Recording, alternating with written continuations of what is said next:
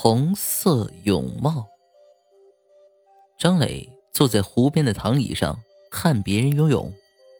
湖里有五个人，三个女人，两个男人。那个年长的女人比较胖，另外两个年轻的女孩身材都不错，赏心悦目的。一个女孩不游了，爬上岸，坐在躺椅上喝可乐。张磊冲她笑了一下。他也朝张磊笑了一下，两个人一起看别人游泳。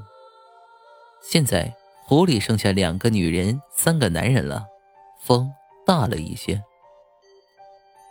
不，不对啊，湖里应该还剩下四个人才对啊。张磊直起身子，又数了数，湖里的的确确是五个人。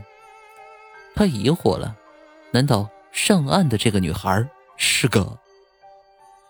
张磊转头看了看他，他警觉的把身上的浴巾朝上拉了拉。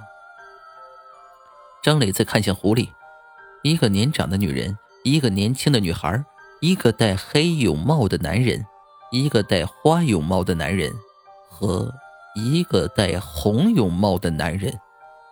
是的，多的这一个正是这个戴红泳帽的男人。张磊紧紧的盯住了他。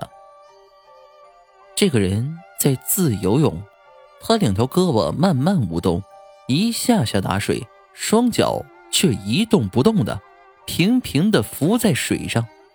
他就这样在湖里游过来游过去，脸一直埋在水里，始终没有抬起来换过气儿，水里也没有任何气泡。张磊凛然一惊，他突然感觉，除了那两条胳膊，这个人。就像一具漂浮在水上的死尸。其他四个人陆续走上来，和岸上这个女孩一起离开了。现在就剩下张磊和狐狸这个人了。那个人还在游，好像专门在给张磊表演。那顶红泳帽让张磊触目惊心，因为去年这个时候。他带着李勇来这里游泳，这李勇是个旱鸭子，在张磊的反复鼓励下，捏着鼻子跳了下去，却再也没有浮上来。而张磊当时没有救他，因为这样，张磊欠李勇的三万块钱也就一笔勾销了。张磊想离开，却不敢离开，他必须看到湖里这个人的脸，确定。他不是李勇，他也必须搞清楚这个人一直不换气是如何做到的。湖里的人终于游到了岸边，他要上来了。张磊的心提到了嗓子眼儿。湖里的人轰隆一声从水里抬起脸来，